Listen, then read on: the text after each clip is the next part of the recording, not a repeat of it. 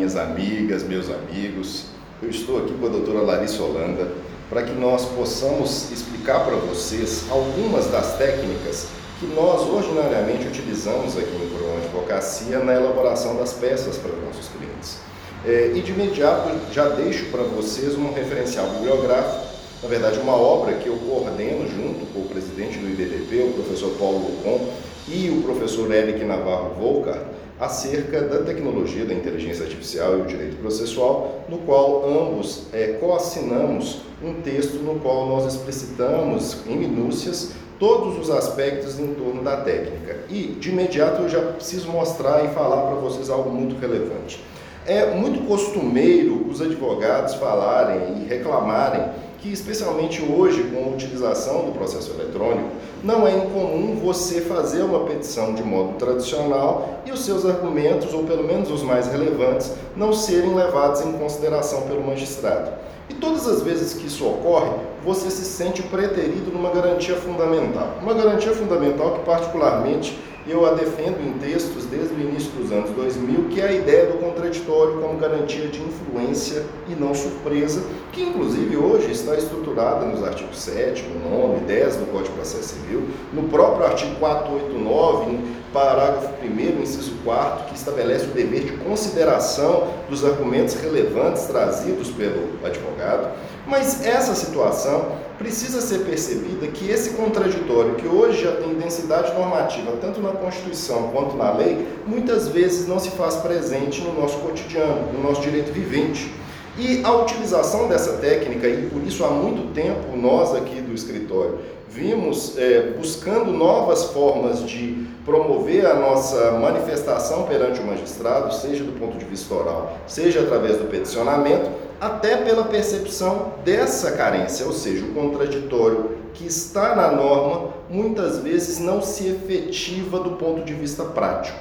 E exatamente buscando dimensionar este problema que entram as técnicas que nós vamos ao longo desses é, breves blocos tentar é, resumir para vocês. É claro que o uso dessas técnicas no cotidiano é, exige muito mais, exige muito mais expertise, treinamento, prototipação. Mas nós vamos apresentar para vocês alguns aspectos básicos, exatamente para permitir a qualquer um das pessoas que assistam esse vídeo conseguirem tornar informações técnicas no campo do direito informações mais fáceis de serem diluídas pelo magistrado.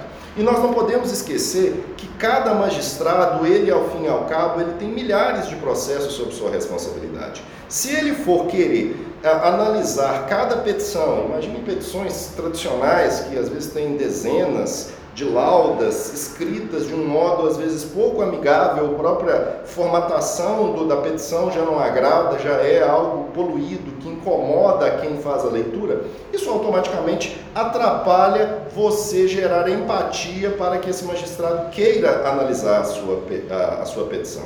Então, nosso objetivo aqui é exatamente como oferecer é, de um modo que nós consigamos conciliar algo que para nós é, digamos assim, comum, que é o peticionamento, em um modo mais é, fácil, mais interessante. Então, o problema que aqui nós estamos querendo resolver para todos vocês e que nós cotidianamente trabalhamos aqui é exatamente o problema de não conseguir fazer com que o nosso destinatário final das nossas manifestações técnicas, através do peticionamento, seja levado em consideração na sua plenitude. Nós vamos buscar mostrar aqui para vocês algumas dessas técnicas de modo a facilitar a compreensão do magistrado e percebam, o nosso objetivo é gerar esse convencimento e essa possibilidade que o magistrado leve em consideração os nossos argumentos. Não é, Larissa? Exatamente.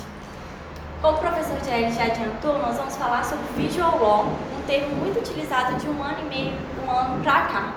Mas principalmente vamos falar sobre contraditório sobre esses artigos, sobre o artigo 5 inciso 55 da Constituição, o nono, décimo do CPC. Mas e aí? O que é o contraditório?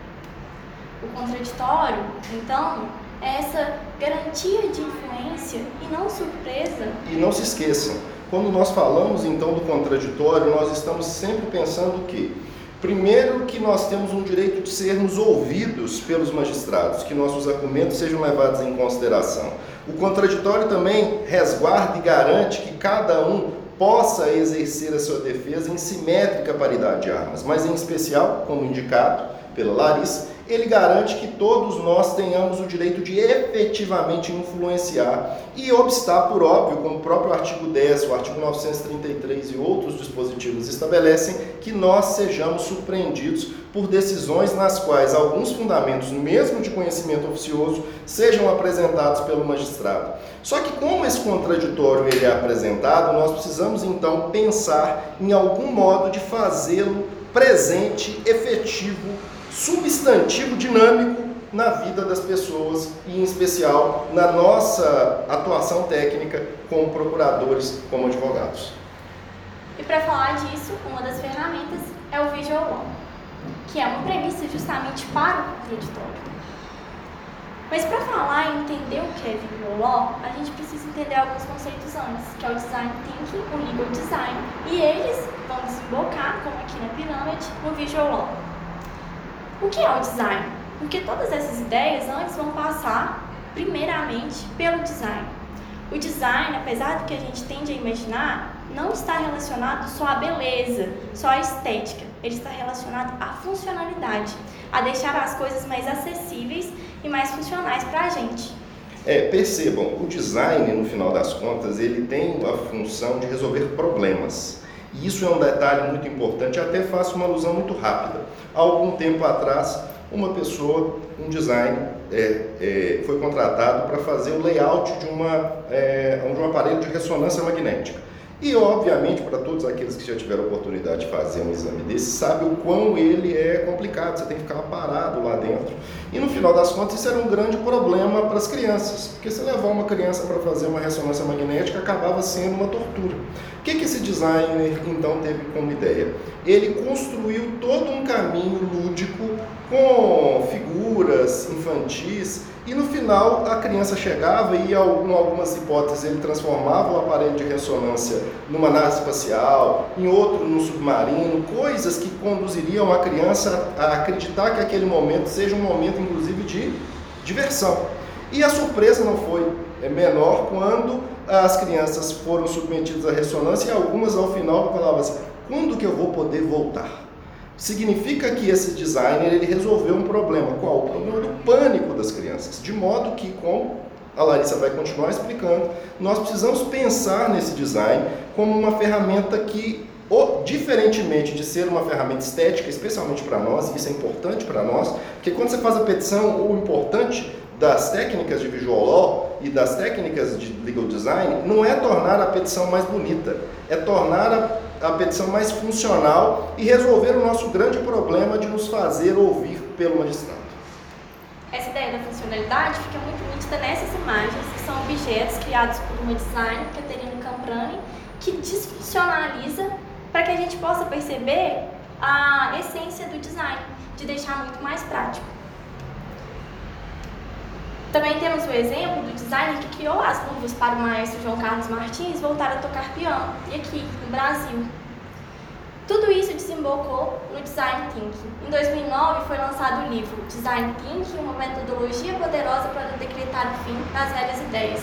O autor é Tim Brown, um CEO do Vale do Silício, e ele já implantava essas ideias é, na sua empresa. E o que ele fala? Vamos pegar todas essas ideias do design e utilizar em áreas que naturalmente não são do design.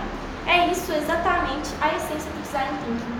Ou seja, nós buscamos é, técnicas de design para tentar solver os problemas de outras áreas e a partir das funcionalidades que o design tem, nós começamos a prototipar formas diferentes de apresentar as informações. Porque se nós não tivermos essa preocupação, automaticamente nós vamos acabar tendo qual hipótese?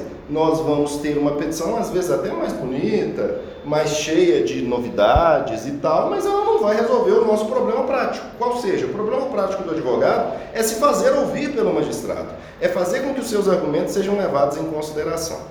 Então é essa justamente a ideia do design thinking, é emergir, ter empatia, pensar no seu usuário final, criar soluções, prototipar essas soluções e transformar isso em outras áreas do conhecimento, não só no design. Só que, para que nós consigamos explicar isso com um pouco mais de tempo, nós precisamos de passar essa análise no próximo bloco. Fica aqui o nosso até breve e a gente continua logo em seguida. Um abraço